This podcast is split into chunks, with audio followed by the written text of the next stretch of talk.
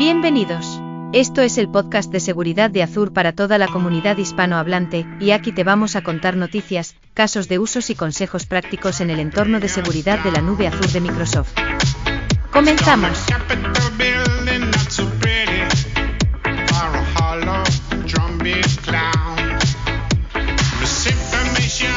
Hola a todos, bienvenidos a un nuevo podcast de seguridad de Azure. ¿Qué tal? ¿Cómo estáis? Javier, Marcelo. Hola, hola. Buenas, David.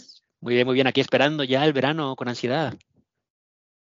Este ya, yo creo que ya sí, sí, que es el último episodio antes del verano, que estaremos, yo creo, un mes de vacaciones. No haremos seguramente el siguiente podcast, pero ya casi, casi estamos. Quedan unas Eso semanitas. es. Dejamos a los oyentes descansar un poquito de nuestras voces y que se vayan a la playa tranquilamente. Exacto, aunque hay mucha gente que la playa le da por el los Es, podcasts es cierto, también, ¿eh? es cierto, es cierto, es cierto. Yo soy uno de ellos, de hecho, pero bueno, no de cosas de seguridad, de otras, de otras cosas más. Más de otros hobbies y esas cosas, pero bueno. Pero bueno, chicos, em, hoy, como siempre, no tenemos ningún, en este mes no tenemos invitado especial, pero bueno, hay un montón de novedades, como siempre, esto no para.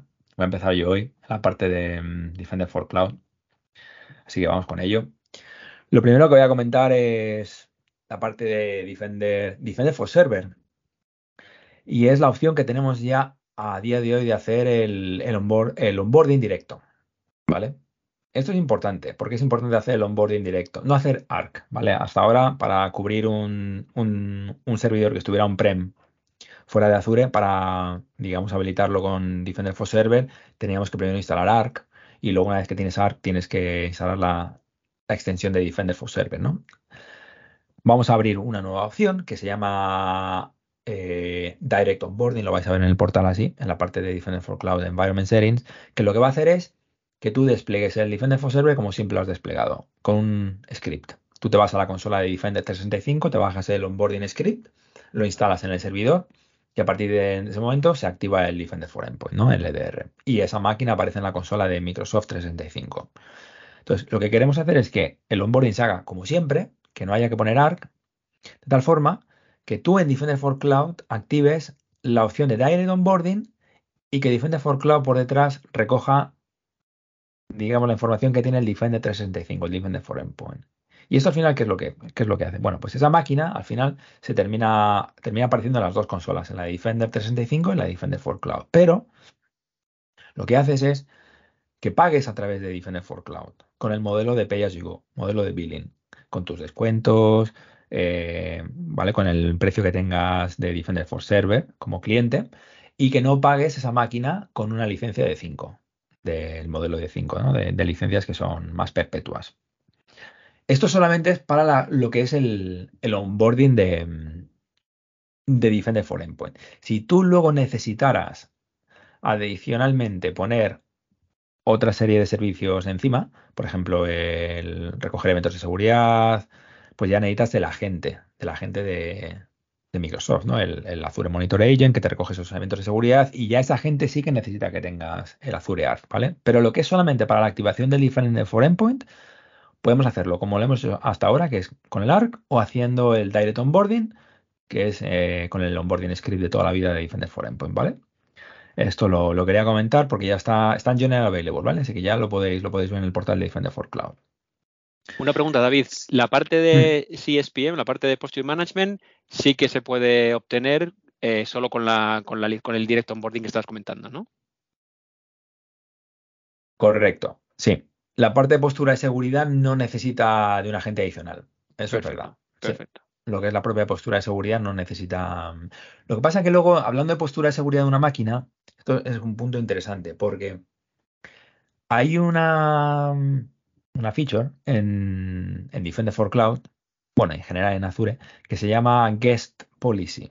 Guest Policy. Esto de Guest Policy requiere de policy. Y para tener policy en una máquina fuera de Azure, necesitas tener ARC, ¿no?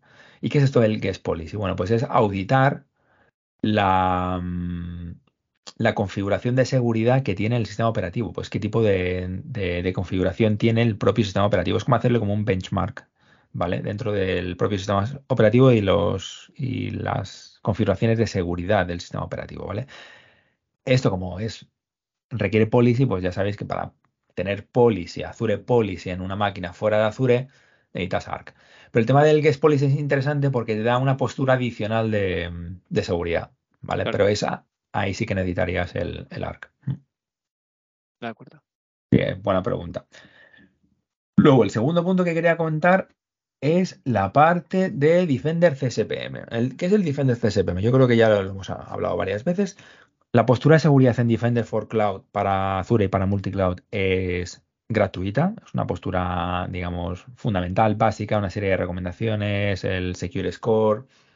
El Defender CSPM lo que hace es traer todo lo que es la parte de escaneo sin agente, la parte de tener el, grafo nuevo de seguridad con el que se construye todo el tema del Attack Path Analysis, el, el Cloud Security Explorer, todo lo que es el tema de gobierno de recomendaciones de seguridad, que es un tema importante, el cumplimiento, todo esto está habilitado solamente si, digamos, eh, habilitas en la suscripción el Defender CSPM. Bien.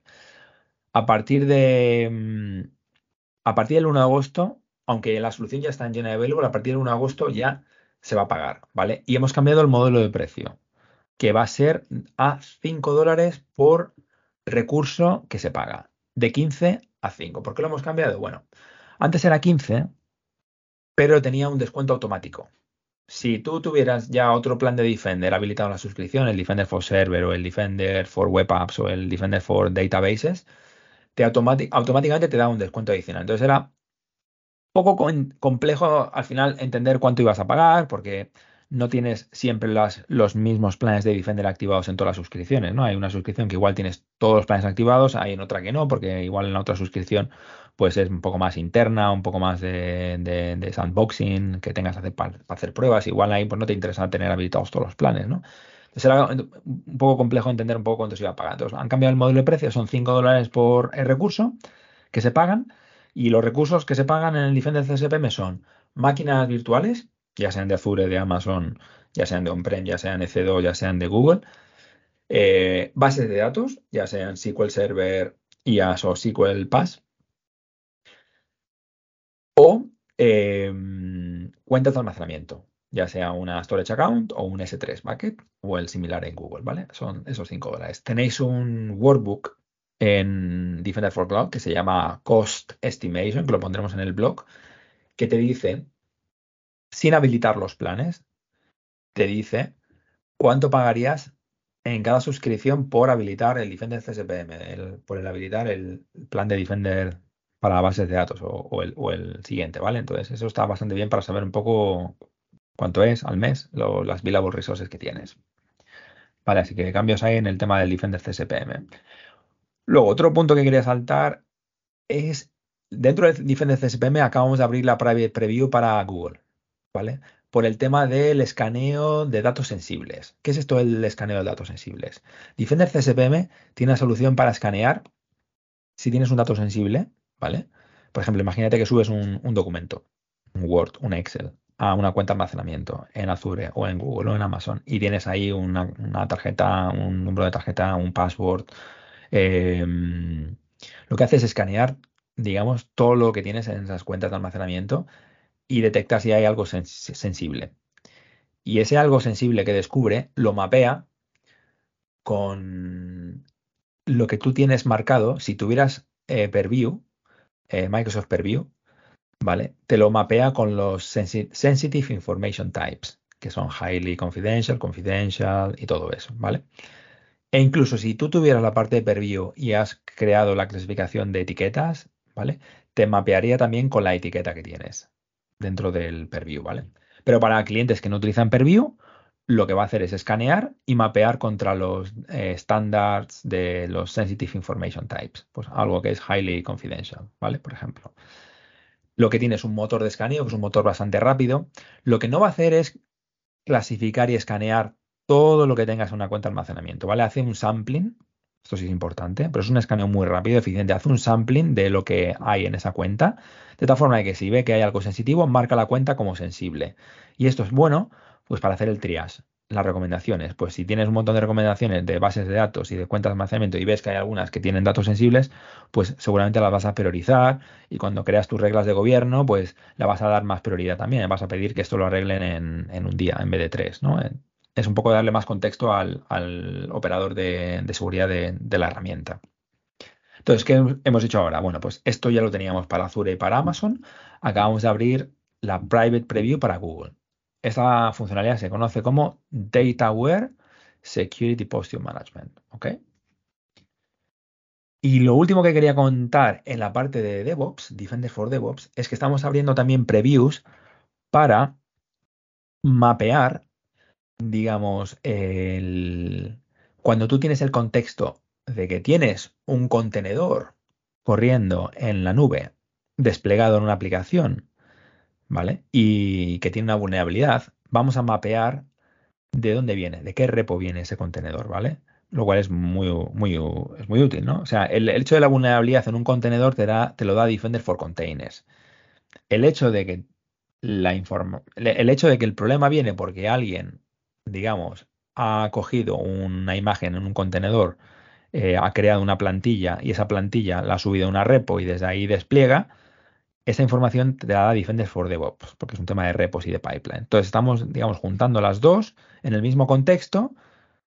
Defender for Cloud te va a decir, oye, tienes un contenedor que tiene un problema y mira, viene de esta repo. Entonces, dar, esta, esta, visión eh, completa. Así que están saliendo muchas private previews también en el tema de Defender for DevOps, el tema de para el desarrollador, eh, en las pull requests, cuando hace una pull request también darle la información si hay un, un eh, hay un, password escrito en, claro, en una, en una repo.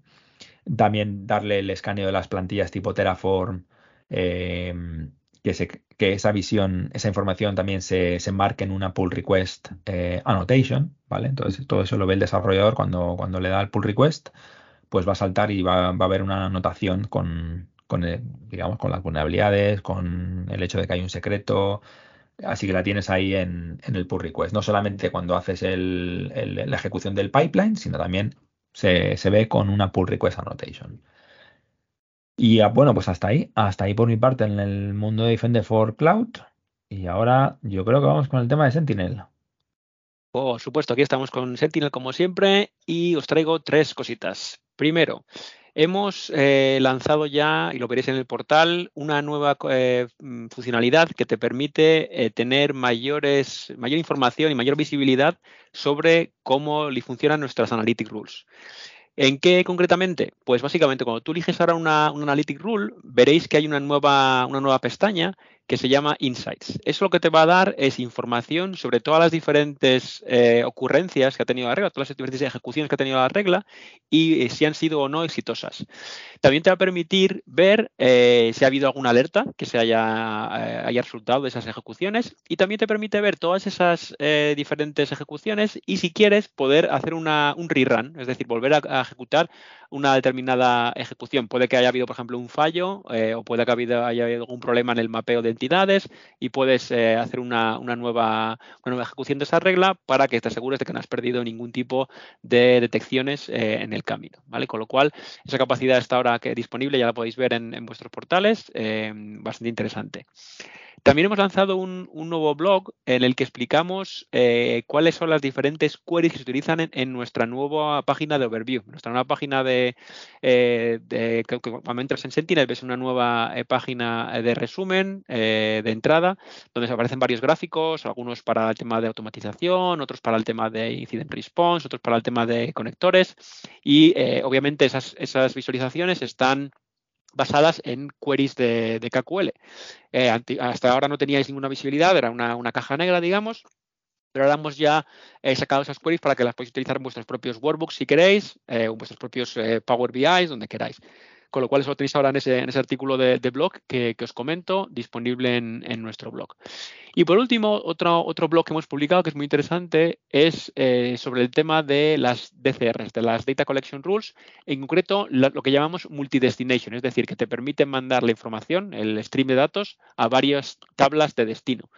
Esto es un caso de uso muy, muy bueno para, por ejemplo, el típico eh, data source, como por ejemplo un, firewall. ¿no? Tenemos un firewall que genera una cantidad de logs importante y que eh, solo queremos eh, hacer alertas en algunos de ellos. No queremos a lo mejor que todos los logs de tráfico lleguen a nuestra alerta, a nuestra tabla normal, a nuestra tabla CEF normal, sino que queremos a lo mejor que algunos de esos eventos que no son demasiado valiosos desde el punto de vista de seguridad se vayan a una tabla de custom log en la que tenemos activado el, plan Basic, Basic Logs, que conocéis, que probablemente, eh, que como sabéis, es bastante más barato, ¿vale? Es una, cuarta parte del precio de los logs normales, de las tablas normales, con lo cual, como digo, un caso de uso muy bueno es un firewall, mandamos toda la información a Sentinel, pero solo nos quedamos en la parte de Analytics, en la parte de logs eh, que tiene un precio más alto, nos quedamos solo lo que nos interese para nuestras detecciones y el resto del, tráfico de ese firewall lo mandamos a una tabla custom que eh, le hemos habilitado como Basic Logs. Eh, de ese modo, ahorramos bastante en la ingesta de datos y aún así no perdemos valor de seguridad porque podemos hacer nuestras detecciones en el dato que nos importa. Es decir, el dato que tiene ese valor de seguridad más alto. Por ejemplo, en, Palo Alto tenemos un tipo de logs que son los thread, thread logs y otros que son los traffic logs, ¿no? Pues algún cliente con el que trabajo ha decidido mandar los thread logs a los logs de analíticas normales y corriente y solo mandar los logs de tráfico a eh, una tabla de Basic Logs, ¿vale? Con lo cual esta tabla sale mucho más barato, que es la mayor parte del tráfico, y sin embargo la, tabla que es, que es más cara, eh, esa la utilizamos solo para los datos que queremos detecciones en ellos, ¿vale? Entonces en ese, en ese blog post que, os digo que hemos publicado eh, aparece un ejemplo con, con Syslog, por ejemplo, pero vamos, otro caso muy típico, como digo, es el de, el de CEF, el de sistemas de, firewall o proxy que utilizan, que utilizan CEF. nada más por mi parte esta semana, un poquito más, más corto que otras, que otras veces. Tengo una pregunta, Javier, en este, justo este caso de uso que estabas hablando. Yo estaba, mientras lo explicabas, imaginándomelo en mi cabeza cómo se configura esto. Seguramente me voy a tener que leer el blog post para entenderlo, pero estaba a modo de curiosidad. Estas eh, reglas que haces de DCR, entiendo que las aplicas directamente en el colector donde está recogiendo los datos del, firewall, ¿no? Ya sea, sí, a ver, se, puede aplicar, se, puede aplicar, en dos sitios. Si tienes AMA, si tienes el nuevo agente Azure Monitor Agent, que entiendo que la mayoría de vosotros tenéis ya todos Azure Monitor Agent, entonces se aplica en la Data Collection Rule que le asignas a ese agente. Que la, bueno, se llama, la, operación se llama asociar o, atachar, ¿no? Asocias una DCR a una máquina virtual, ¿no? Es cuando, cuando asocias esa DCR a la máquina, es cuando le, le, haces ese, le, mandas ese comportamiento. ¿Qué comportamiento está em, codificado dentro de la Data Collection Rule? Lo que haces al final es mandar todos los datos a los dos sitios, pero en cada caso le dices qué filtrar. Por mm. ejemplo, en el, el, dato que, el stream que va a la tabla normal, le dices, oye, mándame todo lo que tenga, lo que tenga el, tag de, de, thread, ¿vale? Por ejemplo, el caso de Palo Alto. Y entonces él solo ingesta en esa, en esa tabla todo lo que tenga thread. Todo lo que no sea thread, automáticamente lo descarta. Y sin embargo, hacemos lo contrario en el otro destino. La otra, el otro destino, que sería nuestra tabla de custom block, que está en modo basic, más barato, le ponemos que acepte todo lo que eh, sea traffic o todo lo que no se hace, podemos elegir eh, la, lógica que queramos, ¿vale? Y se hace al final con KQL, ¿vale? Todo esa, em, ese procesamiento del, stream de datos lo hacemos con KQL, le decimos, eh, aplicamos un, un, where, un filtro, ¿vale? Le decimos un, eh, oye, dame todo ese, ese stream donde el valor del campo X contenga este otro valor, ¿no? O sea thread, o sea traffic, ¿no? Así como es como lo, hacemos efectivo esa configuración. Mm, entendido. O sea, digamos que como que entra todo el paquete de datos de logs en un stream único, ¿no? Y es en el momento en el que entra, digamos, en el pipeline de ingestión de log analytics, donde se hace el filtrado y se, y se parte, ¿no? Y se, Eso es. y se, y se reparte en dos tablas distintas porque te interesa que una sea más barata. Eso es. También es importante mencionar que, que, este filtrado se hace en, el cloud, ¿vale? En la nube, no se hace en el agente. ¿Vale? O sea, esto, esto llega al pipeline, como has dicho tú, llega al pipeline de, de Log Analytics, ¿vale? Y ahí es donde se ejecuta, donde se hace efectivo este filtrado. Con lo cual, digamos que ahí no ahorras en tráfico de red, todo va a llegar hasta, hasta la nube eh, y en esa nube donde haces ese filtrado eh, dependiendo del tráfico que quieras. Eso es lo que no, eso es lo que estaba intentando imaginarme en mi cabeza. Cuando has dicho que el filtrado lo que hace es basarse en custo, pues eh, claro, ahí se hace en el momento en el que entra en el pipeline. Ok, no, me ha, quedado muy claro. Genial. Pues muchas gracias, Javier. Por supuesto. Así que, Marcelo, ¿qué tal el mundo de la identidad? muy bien, muy bien, muy interesante. Eh, bien, como siempre, tres o cuatro cosas, cuatro cosas eh, concretamente, pero hoy, hoy, sí que no me voy a extender demasiado, eh, porque se vienen grandes novedades la semana que viene. Pero lo que voy a hacer es revelar información interna. No, no, no, mentira, eso no lo voy a hacer. voy, a, voy a generar un poco de suspenso diciendo, eh, bueno, comentando lo que se viene la semana que viene primero y después sí voy a comentar alguna, algunas novedades, ya son, bueno, están disponibles y demás. Lo primero, 11 de julio es la fecha en la que vamos a eh, hacer el evento que se llama Entra Innovations, que es donde vamos a comentar grandes e importantes y positivos cambios a lo que es Microsoft Entra lamentablemente, antes dice la broma, pero bueno, no, no puedo decir más, ¿sí? Eh, pero en los links del podcast, eh, bueno, uno lo puede buscar como ak.ms barra entra innovations, eh, pero si no en el, en el link, en los links, perdón, vamos a, poner el link para que uno, si se quiera registrar, lo haga. Así que bueno, atentos a eso, porque ese evento muy importante se iba a hacer originalmente en junio, el, si mal no recuerdo, el 18 o el 20 de junio, la verdad es que ahora no, no me lo sé de memoria, pero bueno, por diferentes motivos se retrasó, así que ahora lo tenemos la semana que viene. Después, por otra parte, tenemos eh, es un evento online, digamos, es Post Entra Innovations. De hecho, esto es el, 20 de julio. Eh, en este, este evento se llama, bueno, es la segunda parte en realidad. Eh, se llama Microsoft Entra Tech Accelerator. Eh, va a haber cuatro sesiones para quien esté interesado en ver la primera parte. En el link de, la, de, esta segunda parte está, está, está el link a, las, grabaciones de la primera, ¿sí? De hace unas semanas atrás.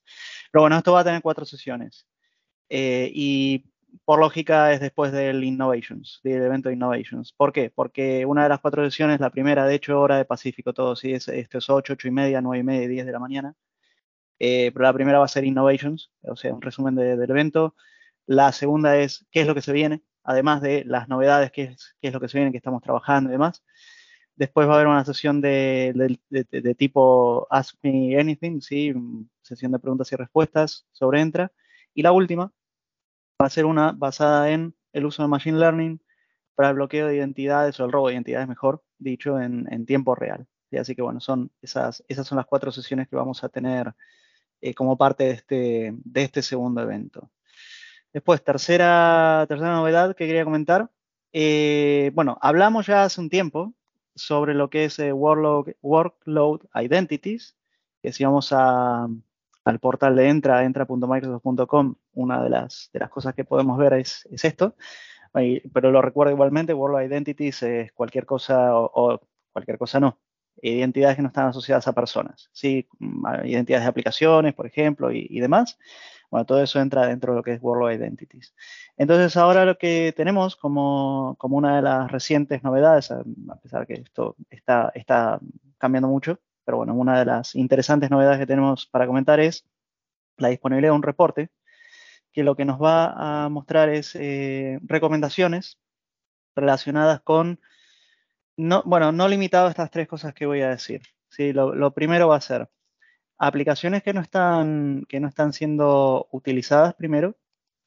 Luego vamos a tener eh, credenciales que anteriormente hayamos tenido asociadas a aplicaciones y que no están siendo utilizadas. Esto básicamente es eh, si queremos una World Identity para una aplicación y, y esté inactiva, bueno, vamos a, a, a reportarla, informar en este reporte. Y la tercera es, para los casos en los que no haya, eh, eh, perdón, para los casos en los que haya expiración de, credenciales, un reporte que va a indicar cuándo están por expirar determinadas credenciales. Esto, por supuesto, de cara a dar continuidad al, eh, funcionamiento de una o más aplicaciones. ¿sí? Así que, bueno, muchas más cosas no hay detrás de esto, pero las tres, las tres vamos a decir, los tres findings principales que tenemos en este tipo de reportes son, son, son estos. Y después, la última cosa que quería comentar está relacionada con eh, Microsoft Entra ID Governance o Identity Governance. A ver, eh, Identity Governance o ID Governance es algo que existe de hace varios años. ¿sí? De hecho, no es que salió cuando hicimos el rebranding de Microsoft Entra, sino que esto ya lo teníamos desde antes. Em, pero hasta el primero de julio tuvimos una, bueno, estamos invirtiendo mucho en governance, ¿sí? Y habíamos lanzado en preview la posibilidad de usar lo que llamamos eh, Life Cycle Workflows o, básicamente la posibilidad de poder crear eh, workflows para controlar el ciclo de vida de, las identidades y más cosas, quiero decir las asignaciones, eh, pertenencias a grupos y demás. Y e independientemente del tipo de identidad, quiero decir, si es una identidad que consideramos empleado o bien si es una identidad externa, un invitado podría ser, ¿sí? Bueno, hasta el primero de julio, esta preview, esto, estuvo, estuvo en preview hasta, hasta, el, hasta el último día de junio, digamos. Eh, el primero de julio pasó a General Availability y con esto, eh, ahora quien quiera seguir usándolo va a tener que eh, tener licencias, unas licencias adicionales que son para, vamos a decir, las características más avanzadas de Identity Governance. Entonces, comento esto porque me pasó ya clientes que, me contactaron para preguntarme eh, o para comentarme que estaban usando workflows y dejaron de funcionar y demás. Bueno, eh, señoras y señores, esto es porque dejó de ser gratis, vamos a decir. Entonces, eh, esto no limita para nada el uso de Identity Governance, sí quiero aclararlo, porque también puede, puede llevar a confusión. Históricamente, Identity Governance siempre dependía de licencias del tipo P2 o, E5. Ahora, eh, quienes no usan workflows pueden seguir usando normalmente Identity Governance, pero para la gente que, esté interesada en, ya sea probar por primera vez eh, estas nuevas características o bien eh, reactivar lo que se está usando en preview, bueno, ahora hace falta tener estas licencias. También hay posibilidad de usar una trial, ¿sí? De activar una trial. Pero, pero bueno, esto lo comento porque ya, digamos, como es una característica muy atractiva y, que la verdad es que le da mucho más valor. Yo creo que es súper interesante lo que ofrecemos en Identity Governance, pero esto da muchísimo más valor. Eh, me puedo llegar a imaginar de que hay mucha gente, muchos clientes que, que o bueno, clientes o compañías que, que habrán estado probando esto. Así que bueno, eh, todo lo que sea licenciamiento, pricing y demás está en el portal de, governance, así que ahí no, nos vamos a meter en ese tema ahora y mucho menos en un, podcast. Y nada, ya hablaremos más al respecto, pero bueno, hoy como digo, pocas cosas, porque se vienen las grandes novedades, se vienen la, semana que viene en el evento del 11 de julio. Así que bueno, nada más por mi parte. El 11 de julio, Marcelo, el evento, lo estoy mirando, se llama uh, Reimagine Secure Access with Microsoft Entra. Sí, ¿cierto? Correcto, eso es. El día. Esto huele mucho a, Secure Access, ¿no? Al, tema que no podemos decir que es. Bueno, hay, muchas novedades. por, el nombre que lleva, básicamente. sí, sí, pero hay mucho más por detrás. Eh, sí, pero en parte sí es eso. Por eso dice la broma al principio de filtro de información, pero bueno, eh, creo que sería mi último podcast si lo hago, así que... No, lo cierran, no lo cierran. nada, así que nada, un poco de suspenso hasta la semana que viene y ya después en el próximo podcast hablaremos seguramente muchísimo más porque sin, sin este tipo de eventos ya siempre tenemos mucho para comentar, así que eh, con, con el tema de las vacaciones de por medio se nos va a acumular un montón. Vale. No, está, está genial porque, mira, me ha recordado que, que me tenía que suscribir al evento. Así que ya lo eh, tengo en mi calendario. Sí, sí, sí, importante eso. A ver, el registro es breve, sí, se recibe un correo con el link para, para poder acceder, pero sí, sí, hay que hacerlo. Si no lo dejamos para el último momento. Genial. Muy bien, bueno, pues esta semana cortito, pero, pero bueno, es que la semana que viene van a pasar muchas cosas, así que mm, a tope con, con lo que nos viene. Y, nada, algunas de estas cosas pues ya veremos a ver cuando nos vamos contando, porque nos va a pillar el, verano de por medio. Así que bueno, yo creo que por esta semana está, está todo, ¿no, chicos? Sí, estupendo. Pues, pues bueno, pues nada, pues hasta aquí. Y no, bueno, pues seguramente para agosto va a estar complicado hacer el podcast, seguramente para septiembre, eh, yo creo que ya casi para septiembre, ¿no? Porque en agosto. La, vuelta, al cole, la vuelta al cole estaremos de vuelta también nosotros. Exacto. A la vuelta al cole, con un montón de cosas. Uf, eso va, a venir, va a venir cargadito. Bueno, pues muchas gracias a todos. Que paséis buen día y muchas gracias por escucharnos. Muy bien, gracias. Gracias, un abrazo a todos. Chao. Adiós. Gracias por escuchar el podcast de seguridad de Azur. Podéis encontrar más información y las notas del episodio en nuestra web en adsecuritypodcast.net es. Si tenéis alguna pregunta, nos podéis encontrar en Twitter en Podcast Azurees. La música de fondo es de techmister.org y licenciada con Creative Commons License.